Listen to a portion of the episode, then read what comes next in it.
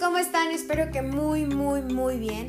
Bienvenidos una vez más a su podcast favorito, La Miscelánea de Rox by Rox, la de lentes. ¿Cómo están? Yo soy Rox. Espero que muy bien amigos. Yo sé que todos seguimos en cuarentena. Hay algunas personas que ya se están eh, poniendo a, pues básicamente a retomar su vida como como dentro de la normalidad, ¿no? Entre comillas, esta nueva normalidad. A todas esas personas les deseo que estén bien, que, se cuiden y pues que sigamos manteniéndonos un poquito como al margen de, de, buscar hacer eventos o de juntarnos con los amigos, con la familia.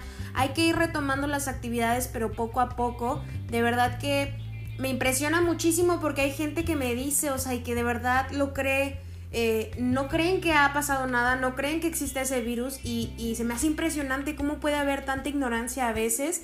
A mí, porque tengo que salir a veces, porque tengo que ir a trabajar, me toca salir a la calle y me encuentro gente que hasta me quiere saludar de mano o de beso y me quedo impresionada de, wow, wow, wow, espera, tranquilo, ¿no? O sea, no por algo tanta gente ha muerto, no por algo las estadísticas están como están. Yo entiendo que vivimos en un lugar y con un gobierno que obviamente no es lo más honesto, pero sí hay que buscar dentro de nuestras medidas no ir y, pegarle a alguien algo, sea la enfermedad que sea, no nada más hablando del COVID, o sea, hay que ser más precavidos con ese tipo de cosas.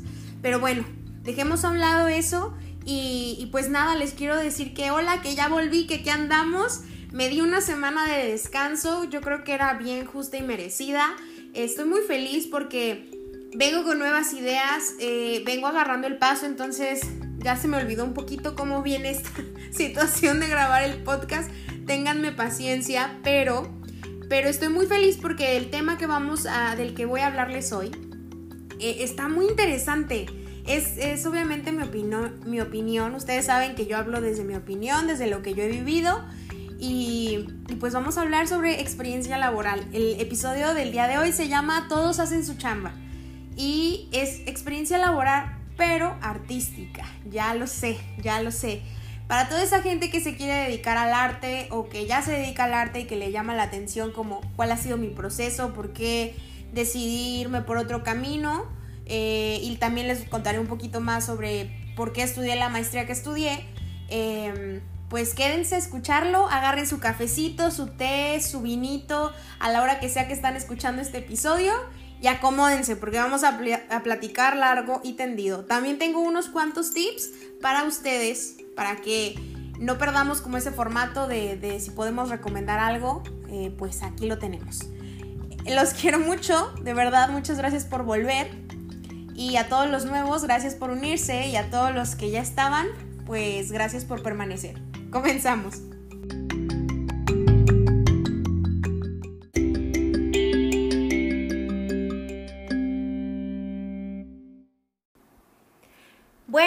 Pues vamos a hablar sobre todos y cómo se hace su chamba uno, pero más bien, bueno, no, olviden lo que dije. Vamos a hablar sobre mí, no sobre todos, sobre mi persona, sobre mí misma. Mi misma les va a contar cuál ha sido mi experiencia a la hora de trabajar en, pues en, en el ámbito laboral artístico, laboral artístico. ¿A qué me refiero con esto? Tengo como diferentes facetas de experiencia, diferentes rangos, eh, medios en donde yo estuve trabajando. No les voy a poder hablar sobre una película exitosa, una serie en Netflix o, o hacer Broadway o hacer Ocesa, no, porque nunca llegué como tal a esas ligas profesionales, pero sí me dediqué a vivir y trabajar del arte, solo que en, otros, en otras facetas de este. Y si escuchan una, un collarcillo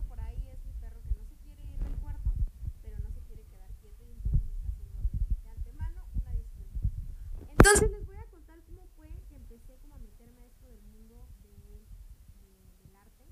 Evidentemente, si han escuchado mis podcasts y si me conocen, saben que yo estudié la licenciatura en teatro por la Universidad de las Américas, Puebla, eh, la UTLAP, que ha sido como de las experiencias más padres y bizarras a la vez, más paradójicas que yo he vivido y en las que he estado, porque encontré muchas cosas nuevas de mí, descubrí quién era en realidad estando allá, pero también me enfrenté como a momentos muy difíciles que estoy segura que si no me hubiera expuesto a irme jamás hubiera encontrado. Solo que siento que no me arrepiento, no me arrepiento ni de lo bueno ni de lo malo porque gracias a eso es que estoy donde estoy y soy quien soy. Lejos de estar como en un lugar privilegiado ahorita, eh, me encuentro en una etapa de mi vida en la que estoy aprendiendo aceptar que las cosas son por algo. Y no sé si a ustedes les pasa, pero normalmente siempre había como mucho conflicto en mí sobre esa situación. Como que sentía que había cosas que sí me pude haber ahorrado y no pasaría absolutamente nada, pero realmente es como muy absurdo. Entonces, les voy a contar cómo, cómo lo dividí para poderles hablar de cada uno de esos aspectos de mi vida eh, artística. Y eh, no van en orden, pero sí siento que están como divididos en partes. Entonces, Escúchenme, ahorita lo van a entender. Quería hablarles primero de Givo. Givo es una compañía que estaba ubicado en, en la Plaza Galerías en Puebla. Y lo que tenía esta compañía era que era como un, no sé si ustedes conocen el estilo de guarderías ludoteca. en esas plazas normalmente, Otelo, en estas plazas normalmente uno va con sus hijos y deja a sus hijos ahí en estas como guarderías, pero no nada más cuidan a los niños, sino que les ponen a hacer actividades muy diferentes, entretenidas, dinámicas para que los muchachos, los, los chamacos como que estén a gusto, ¿no? Entonces, yo entré a trabajar ahí porque mi novio en ese entonces trabajaba en el restaurante que, estaba al lado y supo, porque se llevaba con el gerente de este lugar, que, que, había una vacante y que estaban buscando a alguien con más o menos mi perfil. ¿A qué se refiere como que mi perfil? Pues alguien que tuviera conocimiento de cultura, de artes y que además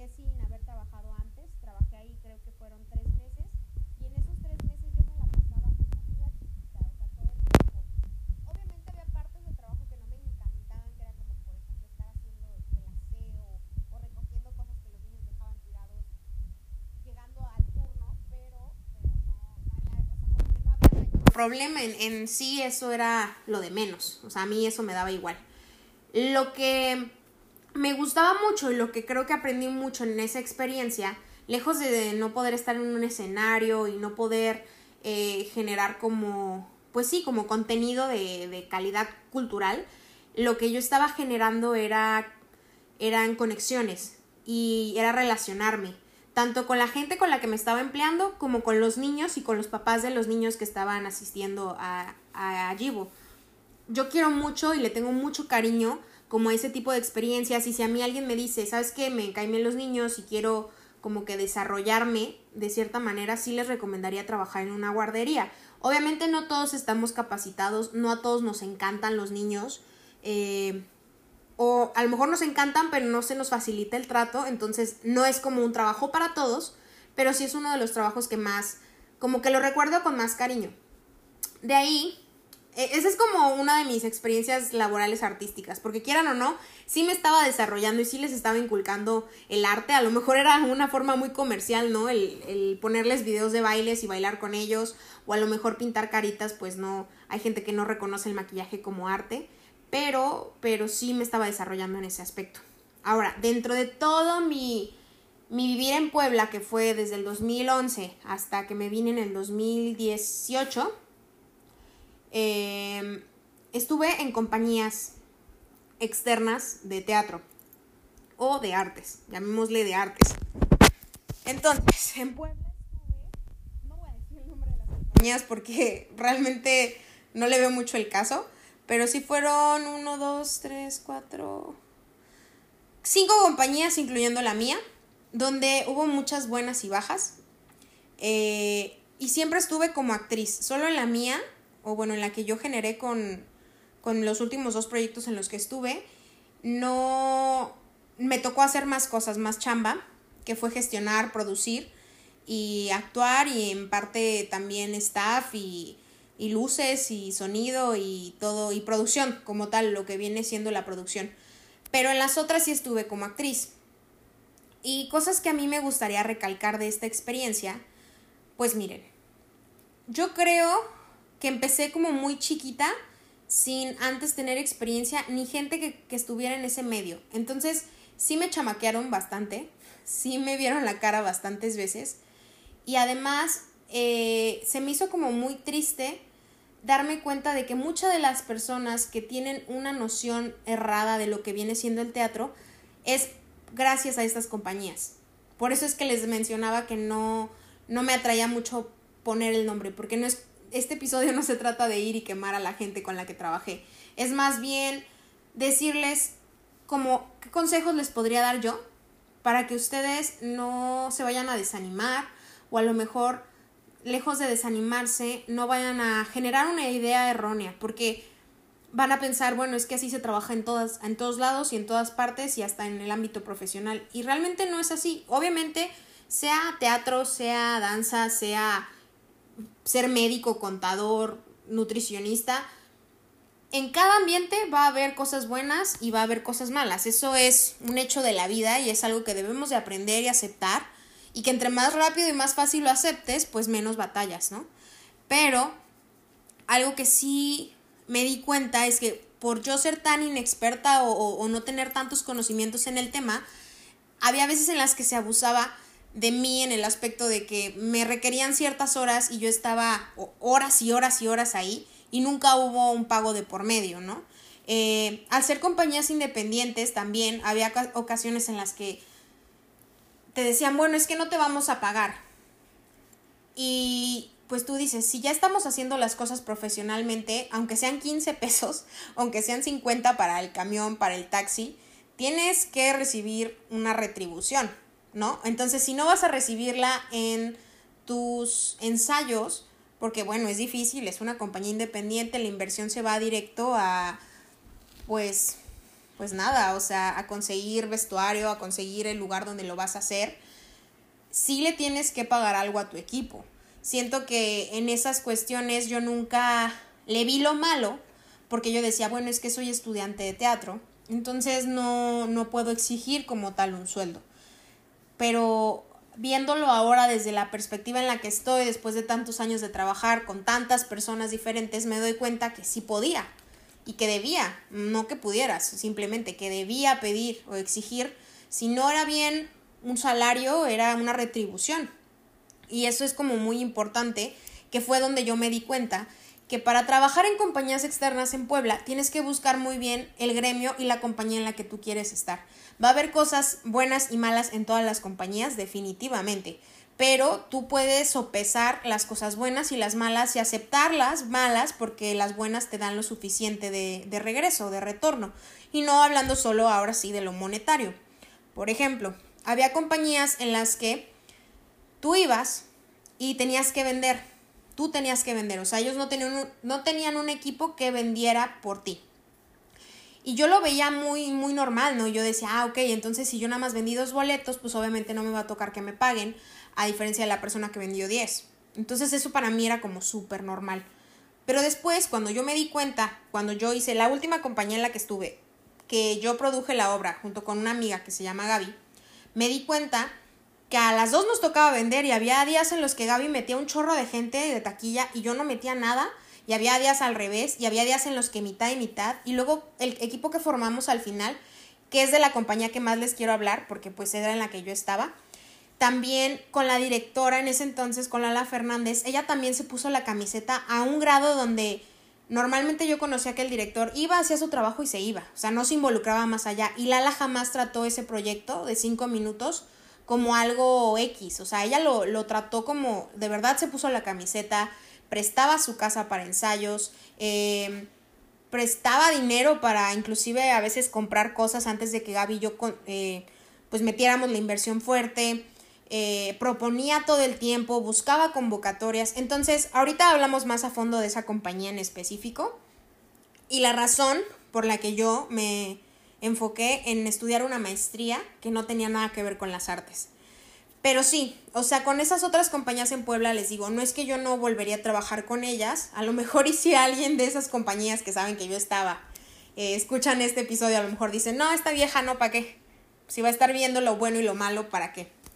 Pero yo creo que es que hay que ser honestos, ¿no? Y, y que hay que también saber recibir un feedback eh, cuando no es una crítica y cuando no se trata de nada más de meritar el trabajo de alguien más. O sea, ahorita lo que yo les voy a contar, o bueno, lo que les estoy contando, no es para criticar o hacer sentir mal a nadie, es simplemente recibe el feedback, recibe la opinión y si va con lo que tú crees y eres, adelante, tómalo y modifícalo si te va a servir. Y si no te sirve, no hay bronca, ¿no? Pasamos página y simplemente no, pues no coincidimos en, en hacer proyectos. Pero de ahí en fuera yo no le veo como mayor problema.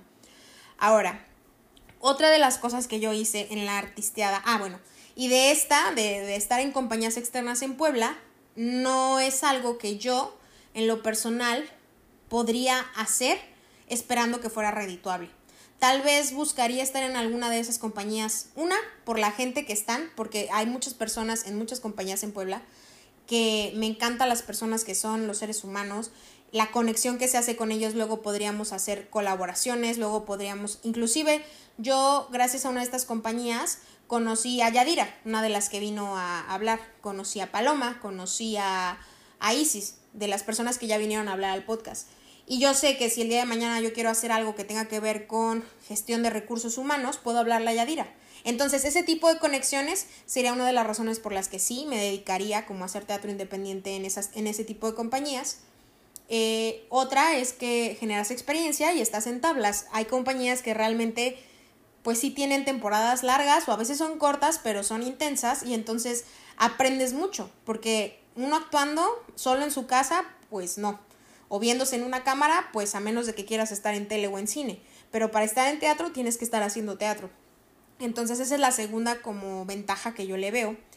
Y la tercera es que obviamente de todo aprendes en general, ¿no? Había veces en las que yo decía, bueno, ¿quién me va a maquillar para esta obra? No, no, no va a haber maquillista, no van a invertir en, en un maquillista que nos enseñe una vez y que ya nunca más nos vuelva a enseñar. Entonces, agarré muchas habilidades de maquillaje teatral gracias a eso. O también, por ejemplo, vestuario. Me tocó estar en una compañía donde el vestuarista, pues era, o sea, estaba muy de la mano con el director y productor.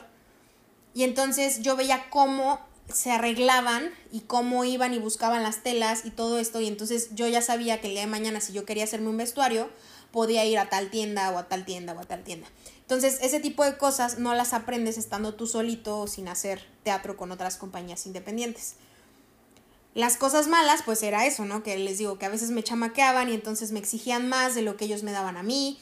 Había veces en las que no cuidaban tanto a sus actores porque los vieran como actores serios, sino más bien eran amigos que les podían hacer la chamba y entonces se perdía a veces la calidad porque había, había gente dentro de la misma puesta en escena que era muy buena y que entregaban un producto muy bueno y un contenido muy, muy de calidad y había gente que era la primera vez que actuaban. Y yo estoy de acuerdo en que cualquiera puede actuar, pero no cualquiera se puede dedicar a actuar, ¿no? Entonces, había veces en las que era frustrante porque tú estabas en un proceso en donde ibas un poco más arriba o más abajo también y la gente a tu alrededor no se subía al tren para ir más arriba o para ir más abajo.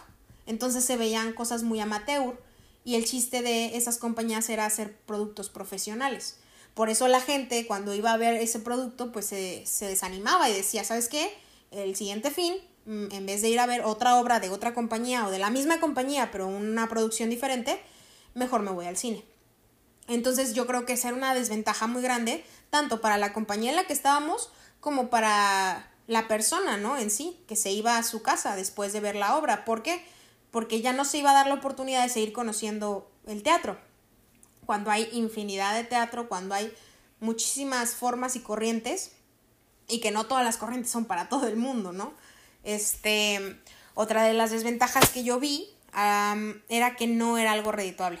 Todas las personas que yo conocía haciendo teatro independiente tenían que tener un empleo más convencional y hacer teatro los fines de semana, porque porque la compañía no daba lo suficiente como para para que se mantuvieran. O sea, había veces en las que yo salía de ahí y las pocas veces que me llegaron a pagar creo que fueron 200 pesos, 400 mm, pesos. Creo que la vez que más me llegaron a pagar fue 700 pesos por una temporada completa. Eso no alcanza ni para la gasolina porque yo vivía en Cholula y siempre las puestas eran en Puebla. Entonces no alcanza ni para la gasolina, ni para el lonche que te tuviste que llevar o que te tuviste que comer estando cerca del, del de la apuesta, ni, ni, para, ni para la renta, ni para nada. O sea, era más bien tú trabajar para hacer teatro y pagarle a la gente para que te fueran a ver. Entonces esas son como grandes desventajas que yo vería que si alguien que está empezando se dedica a eso, pues sí se desanimaría. O sí se daría cuenta que esto es muy difícil y se la estaría haciendo más difícil de lo que es. ¿no? O sea, siento que a veces uno se pone más el pie solito, no necesita que nadie se lo ponga. Y eso está terrible, porque entonces dejas algo de lado que a lo mejor te llenaba y era tu catarsis, o dejas algo de lado que realmente querías que fuera tu sustento de vida. A mí me llegó a pasar. Yo por eso dejé de hacer teatro con compañías independientes, hasta que volví a hacer teatro, pero yo con mi compañía, porque me di cuenta como de que esas cosas no podían definir el camino o el path que yo iba a llevar para, pues para desarrollarme profesionalmente como actriz. Y bien, esa fue la, la segunda, ¿no? O sea, primero esta compañía Givo, después las compañías externas de Puebla, que les digo que fueron como seis, seis o cinco compañías diferentes como actriz y ya en la última como productora y esa ahorita hablamos más. Y otra de las experiencias laborales que tuve fue como maestra de teatro en una, bueno, en varias academias que eran meramente academias de, de, arte, o sea, donde la gente iba y aprendía baile, canto y danza, y en clases normales en un colegio, o sea, que era una materia más. ¿Qué les puedo contar sobre esas experiencias?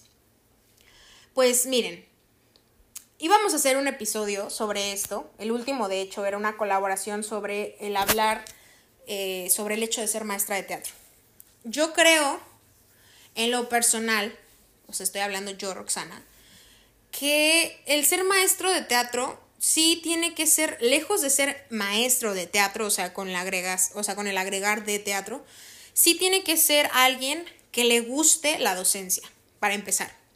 A mí en lo personal sí me gusta enseñar, más no me gusta la docencia. ¿Cuál es la diferencia entre enseñar y ser un docente?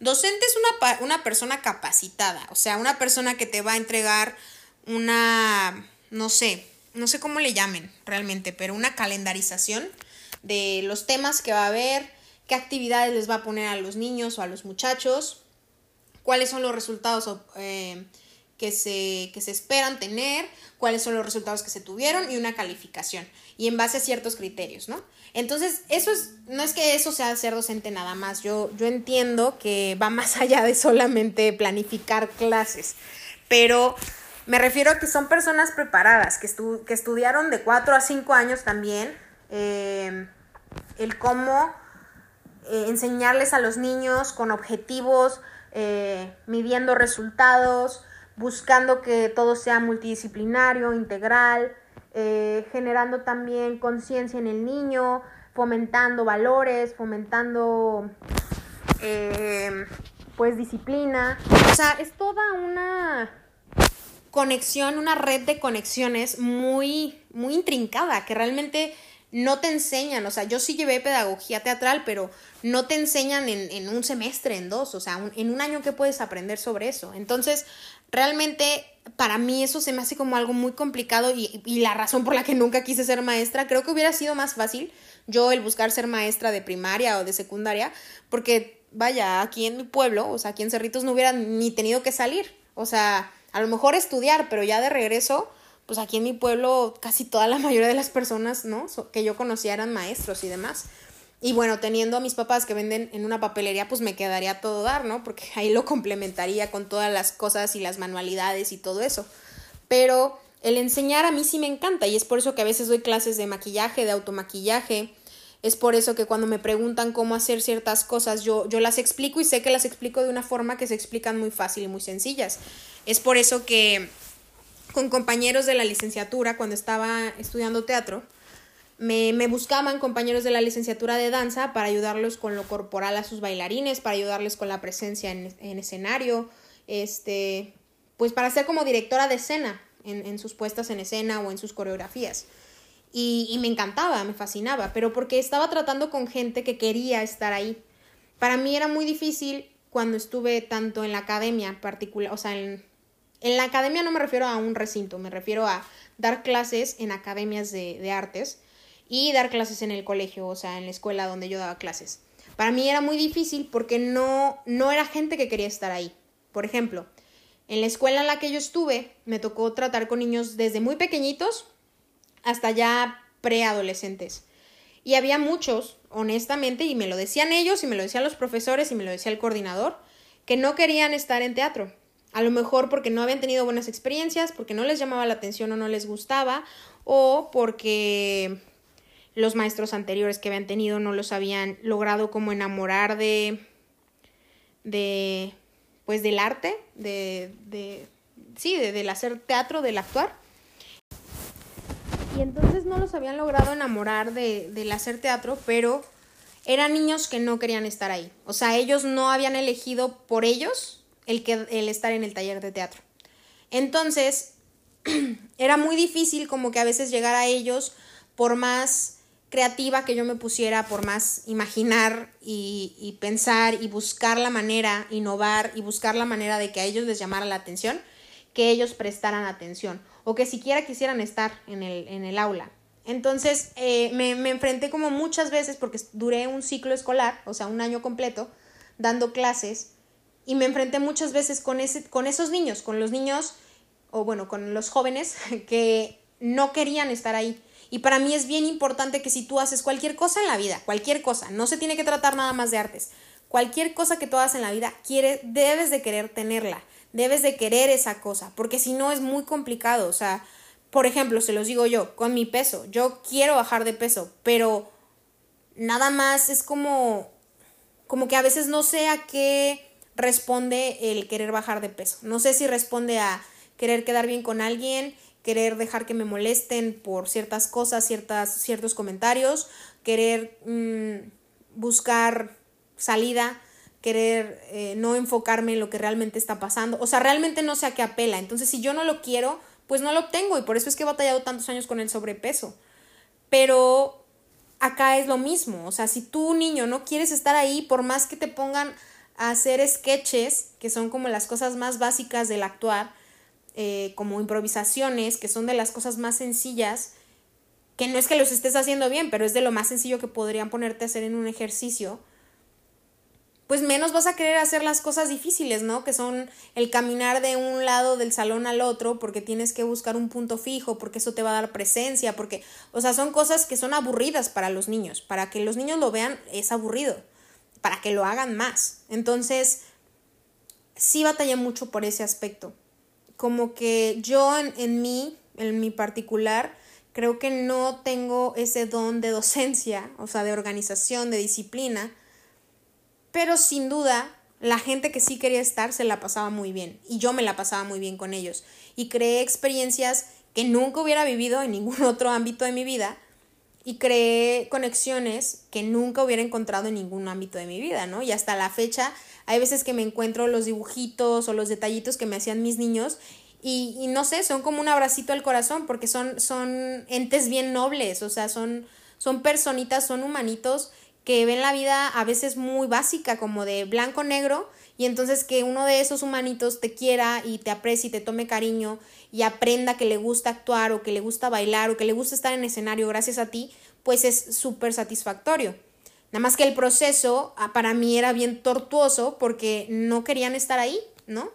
Eh, por ese lado, pues sí batallé mucho. Y en academia lo que me pasaba no era tanto con las personas, porque normalmente cuando estabas en academia externa de artes, los niños quieren estar ahí, o sea, los niños son los que le piden a los papás, o los adolescentes son los que les piden a los papás, porfa, llévame a clases de canto, porfa, llévame a clases de, de de, baile, porfa, llévame a clases de, de actuación.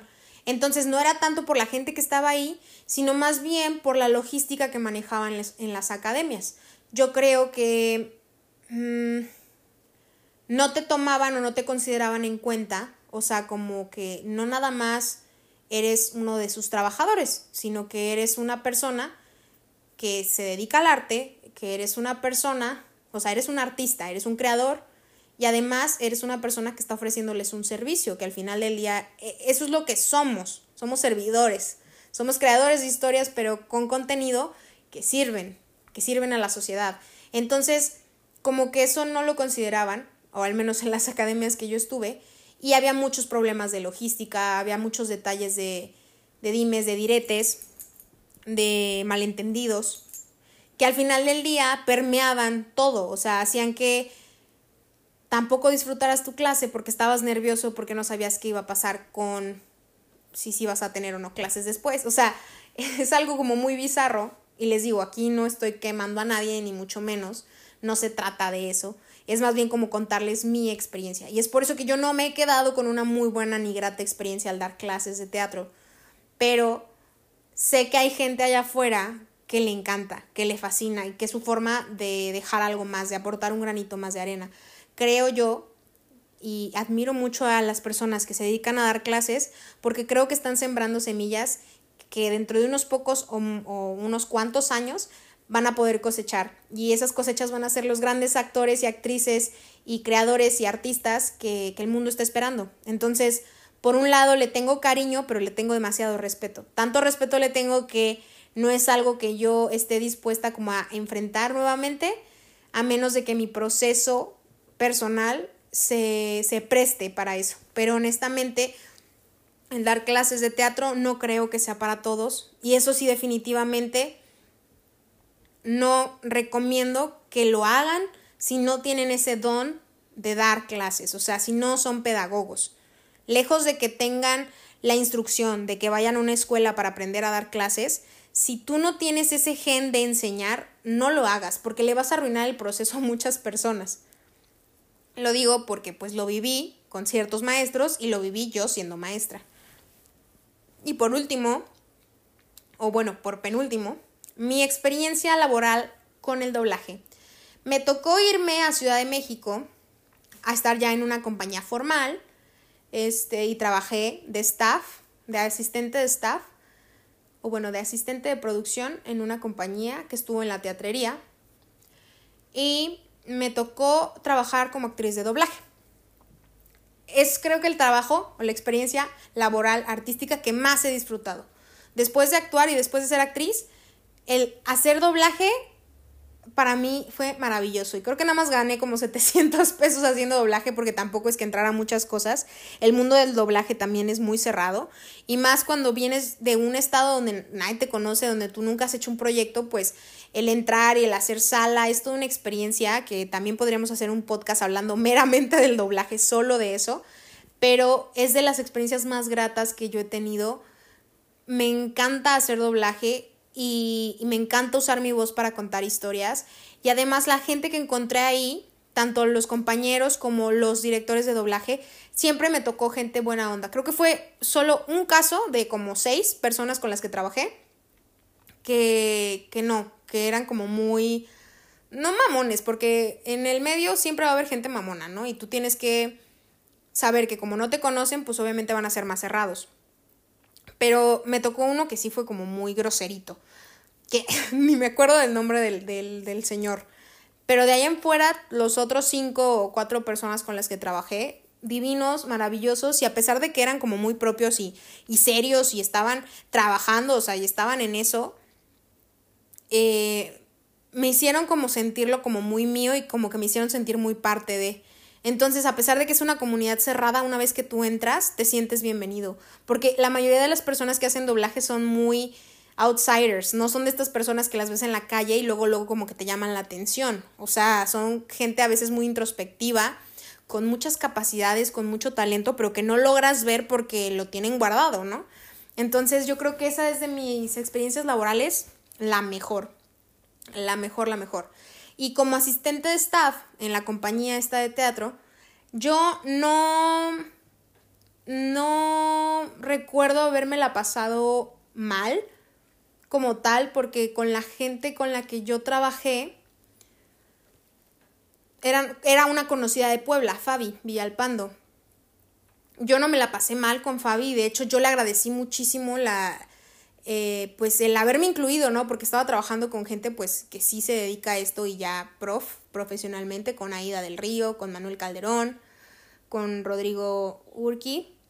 Entonces aprendí mucho, pero ahí fue donde yo me di cuenta que yo para producción per se, o sea, el estar así talachándole, uff, yo sí no sirvo mucho. O sea, y no porque la, la sufriera para nada. De hecho, me la pasaba muy bien, aunque a veces salíamos súper tarde y a veces tenía que caminar. Por ejemplo, una vez fui caminando del teatro que está como a 10 cuadras de, del departamento donde en ese entonces vivía Fabi y nos tuvimos que ir caminando en la noche, ¿no? Así en Ciudad de México.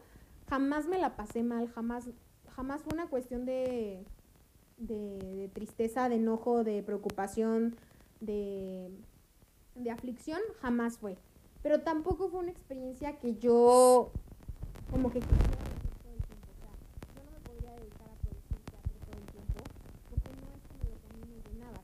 siempre al final del día, después de una jornada laboral, me quedaba siempre con ganas de, no sé, de pisar el escenario. Entonces, siento que sería como muy cruel conmigo misma el solo dedicarme a producción o solo dedicarme a estafear. Y creo que al final, la razón por la que me tuve que salir fue en parte porque yo ya me iba a regresar a San Luis y entonces tenía que como que acomodar cómo me iba a mudar de nuevo, cómo iba a regresar y todas estas situaciones que uno, o sea, ustedes sabrán cuando han hecho mudanzas que es todo un caos pero también porque salíamos muy tarde, ¿no? Entonces, como yo vivía muy lejos de donde estaban los teatros, salíamos súper, súper tarde. Y a veces yo, yo me, sí me iba a veces en carro, pero a veces no podía irme en carro. Entonces el Uber era pagar cantidades así de que te puedes morir de risa. Bueno, al menos cuando vives en San Luis, te mueres de risa de lo caro que sale. Obviamente ya si vives en Ciudad de México te das cuenta que pues no, no es tanto pero, pero sí batallé mucho por ese lado, porque mi dinero era contado y como era una producción que apenas empezaba, pues yo no estaba recibiendo un, un sueldo como tal. Entonces, no es una experiencia mala, pero me, me, dio a entender muy bien, muy fácil, aprendí que yo no me quiero dedicar como tal a eso, a la producción, a la talacha, que es algo que puedo hacer y entonces agradezco mucho la experiencia porque me di cuenta, ah, sí, sí lo puedo hacer, o sea, si me lo propongo lo hago, pero no es algo que me gustaría dedicarme a. Y además la gente que conocí, pues gente maravillosa, ¿no? Entonces realmente me la pasé muy bien también en ese proyecto. De ahí me gustaría regresarme tantito antes de irme a Ciudad de México, que fue cuando estuve en Puebla haciendo con mi compañía eh, la obra de cinco minutos. Después hice una de... Realmente no me acuerdo cómo, cómo se llamaba la obra, pero la hice con Mar y con Alejandra Lemus y era una obra también de teatro independiente. Ahí Alejandra era la que producía, yo no, pero este, yo estuve como a cargo del marketing o de la publicidad y ahí fue donde me di cuenta de muchas cosas que fueron la razón por la que yo también decidí estudiar algo que no tenía que ver con artes en mi maestría, que era el el, marketing y, el, las redes sociales. Yo creo, en cinco minutos, bueno, mi experiencia ya medio se las conté con Gaby, con Lala, fue maravillosa. Hubo procesos bien difíciles, hubo procesos bien cansados, porque nosotras hacíamos todo, o sea, hacíamos talacha, y a pesar de que teníamos a nuestros ayudantes estrellas y que después conseguimos estar con una persona más en el equipo, que era Edgar, que nos apoyaba con las luces, con la música, que también le entraba la talacha y que él entró realmente para hacerle el favor a Lala porque no estaba contemplado originalmente. Toda la gente con la que trabajamos, Gaby y yo, que fue su mamá, su prima María, Susana, eh, nuestra amiga Mar, siempre fue gente que le entró, que fue entrona, pero era un proyecto que pues no tenía como tal este presupuesto, o sea, pusimos de nuestras, de nuestras bolsas. Entonces, Juan Carlos y Pedro nos ayudaban mucho con la parte de la talacha, pero, pero sin duda no era como, como que lo ideal. Con todas esas cosas, creo que fue el, proyecto del que más estuve orgullosa porque hicimos las cosas nosotras, nos aventamos producción, nos, bueno, Lala se aventó la dirección, nos aventamos la creación de, de vestuario, o sea, todo, todo lo creamos nosotras desde cero, compramos derechos, o sea, todo, todo fue nuestra mano, nuestra obra, y salió algo muy chido, pero ahí fue donde yo me di cuenta que ni a Gaby, ni a mí, ni a nadie de los que estábamos en el equipo nos enseñaba, nos enseñaron a vender un producto cultural hice un pequeño como curso de gestión, pero era más como gestión de, de lugares públicos o como de museos o cuestiones así como más artes plásticas que, que como tal el gestionar las obras de teatro y los proyectos artísticos. Y Lala tenía experiencia porque ella pues ha aplicado a becas y demás, pero creo que esa parte sigue siendo como muy limitada a veces porque el gobierno no siempre te da los apoyos y no siempre quedas en las convocatorias. Entonces, me di cuenta que al artista convencional, tanto individual como en una compañía, siempre le hace falta saber venderse. Al final del día todos somos un producto o prestamos un servicio. Y eso es muy importante y esa es la razón por la que yo estudié mi máster en marketing y medios digitales porque hoy en día todo se va a solucionar por medios digitales. Lo estamos viendo ahorita en la cuarentena. O sea, todo se hizo en línea, todo se empezó a hacer en línea y se va a volver a, y se va a seguir haciendo así con la nueva normalidad y además con el hecho de que regresemos o no a nuestro a nuestra cotidianidad, el mundo ya iba evolucionando hacia ese lado. Y por otro lado, al artista siempre se le ha dicho que debe de vivir del arte y morir por el arte, pero nunca se le ha dicho que también debe saber vender el arte. Entonces, ahí en esa compañía, con todo lo malo, pero con todo lo bueno, que fueron más cosas buenas que malas, la verdad, eh, aprendí que tenía que, llamémosle, buscar nuevas alternativas para saber venderme, como Roxana la actriz y como Maete la compañía. Y por eso fue que decidí eh, estudiar la maestría y por eso es que ahora mi experiencia laboral pues ya se ha vuelto no artística, pero mi idea siempre ha sido y seguirá siendo volver a lo artístico. Ahora con los conocimientos que los nuevos conocimientos que acabo de de, de pues de, de, agregar, ¿no? A mi a mi máquina o a mi instrumento, a mi a mi cuerpo, a mi mente. O sea, creo que fue una de las mejores decisiones que pude haber tomado. En momentos durante este año que he estado estudiando la maestría no se, no se sentía así, pero ahorita que ya la acabé les puedo decir que sin duda, sé que tengo las posibilidades tanto para dedicarme a hacer marketing convencional, o sea, para marcas, para pymes, para, para gente cotidiana, eh, figuras públicas y también para el gremio artístico. Y eso es algo que sé que no muchos allá afuera pueden ofrecer y eso es algo que yo, yo siento que es el valor agregado que yo puedo dar y brindar como, como marketera, o sea, como mercadóloga, pero también como, como actriz, como creadora, como artista. Y, pues ya, esa es mi experiencia laboral. Les quería dar unos cuantos tips para, para que no se los chamaquen haciendo su chamba. Y, con eso acabaríamos el episodio del día de hoy. El primer tip que les voy a dejar es las cartas sobre la mesa. Pongan ustedes desde un inicio sus condiciones. Tanto si trabajan para cualquiera de las opciones que yo ya les di y les dije que yo trabajé, como para algo nuevo, que no haya mencionado yo, o sea, que no haya estado en mi, en mi experiencia.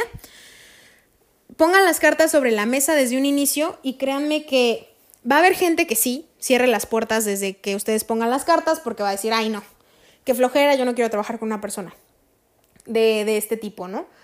Pero va a haber gente que gracias a que ustedes digan sí y no y con punto y coma, va a saber hasta qué grado les puede exigir, va a saber qué van a brindar ustedes y vas a ver si necesita a más personas para formar parte de su equipo, vas a ver qué tan profesional y auténticamente serios están siendo ustedes y también vas a ver que, con ustedes no se juega. Las cartas sobre la mesa no se trata de hacer contratos y, o sea, yo sé que cuando estás en compañías independientes, em, las cartas sobre la mesa o el hacer contratos, pues es mucho de palabra, ¿no? Pero si ustedes les ponen a las personas con las que vayan a trabajar y les exponen, este es el tiempo que yo te puedo brindar, estos son los horarios con los que yo puedo ayudarte en ensayos y esto es lo que yo voy a cobrar. Pueden ustedes llegar a acuerdos para, para que ambas partes estén satisfechas. Pueden llegar a acuerdos que les van a ahorrar tiempo al final del día y que les va a dar pues esa seriedad que todo mundo está buscando para poder dedicarse a esto. La segunda es aprende a organizarte. Tú como artista vas a poder o vas a necesitar estar, si es independiente, en varios proyectos a la vez. Entonces hay que saber organizarse y ser realista con, con uno mismo y saber hasta dónde podemos masticar, hasta dónde es que ustedes están dispuestos a llegar cuántas horas de desvelo, cuántas horas de cansancio su cuerpo puede resistir, pero sí tienes que ser honesto, sincero y organizarte bien para no quedarle mal a nadie ni a ti mismo. Otra de los tips que les puedo dar es date tu lugar. Si tú estás estudiando, si tú estás trabajando para crear un instrumento fregón, para crearte a ti como artista multifacético y que puedas hacer muchas cosas y que las cosas que haces las haces bien, tienes que darte tu lugar y saber cuánto vales. No se vale que te digan, ay, no, bueno, es que a ti te necesito, pero pues tú cantas, pero más o menos, nada, nada, nada, nada. Si tú sabes que eres una actriz, que canta, que no baila, pero que también sabe hacer maquillaje y que además sabe hacer voces y que interpreta y que puede y que tiene un rango actoral dramático y comedia y, y, y puede hacerte cine y puede hacerte teatro, o sea, si tú en, enlistas todas las habilidades que tienes, sopesas el valor que tienes, te das tu lugar. Y eso es bien importante. Hay que ser bien honestos también porque no se vale también como ponerse de más, pero sí, definitivamente, nunca te restes, nunca te pongas de menos. Otra de, las, de los tips que les voy a dar es la proactividad. Los mejores proyectos que yo llevé fueron los que yo busqué y los que yo encontré y sin duda, el mejor, el mejor que siempre va a estar en mi top, va a ser cinco minutos porque yo lo creé de cero, o sea, obviamente con gente a mi alrededor, con un equipo fregón, pero yo hice todo, o sea, esas personas y yo hicimos todo. Entonces, el nosotros buscar todo lo hizo súper, súper satisfactorio. Y monetariamente hablando, sí nos fue bien, o sea, no nos fue para nada mal. Y emocionalmente hablando, sí nos fue bien porque crecimos muchísimo. Y actoralmente hablando, sí nos fue bien. Entonces es un proyecto que por ser proactiva se generó y ha sido de los más gratificantes. Y por último, siempre pon tu mejor actitud al momento de trabajar artísticamente y en todo, pero ahorita que estamos hablando de esto, siempre pon tu mejor actitud para no cerrarte puertas. Yo les puedo decir en este tip, yo no he sido a veces la mejor compañera de trabajo. Entonces sí me he cerrado ciertas puertas y es por eso que les digo, hay cosas que yo a veces me decía a mí misma, a mí misma, te hubieras ahorrado esto y ahorita podrías seguir hablando con estas personas y colaborando. Pero luego veo los proyectos que hacen y me doy cuenta que no era para allá mi tirada y también soy honesta conmigo y digo, qué bueno, o sea, no qué bueno que ya no están en mi vida esas personas, pero qué bueno que me depuré, que nos depuramos mutuamente, si le quieren llamar así, y entonces sé que lo que yo construya no va con lo que ellos están haciendo.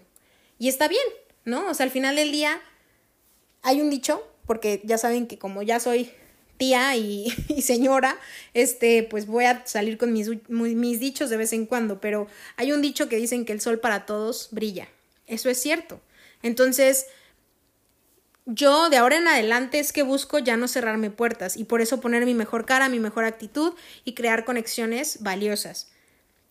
Pero sí me ha tocado vivir la otra cara de la moneda, donde sí se me han cerrado puertas.